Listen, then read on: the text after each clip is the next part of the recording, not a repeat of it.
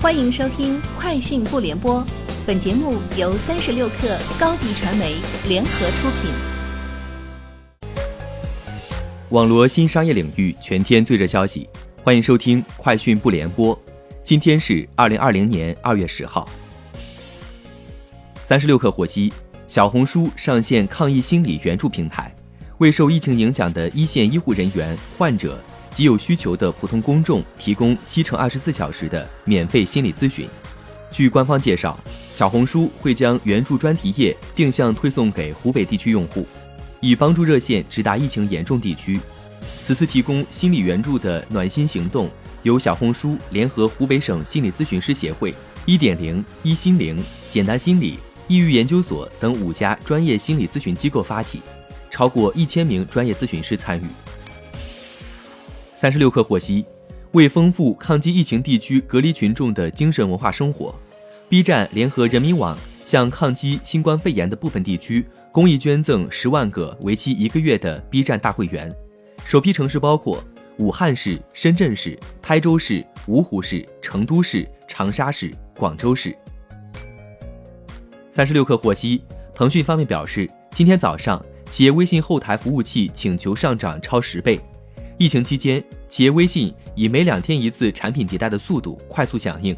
从一月二十四号至二月一号，九天推出七大能力。今天群直播在线办公功能再升级，教育行业老师和同学在家校微信群就能一键拉起直播上课，PC 还能双屏看教案，课后可以回看复习。三十六氪获悉，滴滴方面表示，在宁波市疫情防控工作领导小组的支持和指导下。滴滴出行昨天在宁波组建医护保障车队，根据统一安排，保障车队将为宁波八家救治定点医院的医务工作者提供免费接送服务。截至目前，滴滴已在武汉、上海、北京、厦门、宁波组建了医护保障车队，免费接送一线医务工作者，覆盖人群总数接近一点七万。其他城市的医护保障车队也正在筹建中。三十六氪获悉，针对租客租金有浮动的情况，自如方面回应称，续约整体平稳，出现个例多为长租换短续导致，租金价格变动仅为个别租客情况。同时，为解决租客租房难题，自如也在二月为长租改短租的用户提供了一定的便利措施，包括续约租金的优惠措施，相关措施有效期会根据疫情发展及实际情况进行调整。三十六氪获悉，智联招聘基于全平台二月三号至二月七号的招聘和求职大数据，作为春节后第一周的样本进行观察分析，并结合近一周收集的调研数据进行综合解读。其发现，节后复工第一周，企业招聘需求同比下降七成，求职市场降温明显，竞争指数七点八，平均每个招聘职位收到约八份简历。热门行业依然以房地产和金融为首。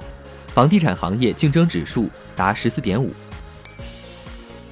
三十六氪获悉，天眼查数据显示，以工商注册变更信息为标准，自二零二零年一月一号至二月七号，全国超过三千家企业经营范围新增了口罩、防护服、消毒液、测温仪、医疗器械等业务。其中，经营范围新增医疗器械的企业多达三千六百四十七家，如富士康新增从事医用口罩的生产。比亚迪原产口罩和消毒液，中石化宣布开始生产口罩等。以上就是今天节目的全部内容，明天见。欢迎添加小小客微信，xs 三六 kr，加入克星学院，每周一封独家商业内参，终身学习社群，和大咖聊风口、谈创业，和上万客友交流学习。高迪传媒，我们制造影响力。商务合作，请关注新浪微博高迪传媒。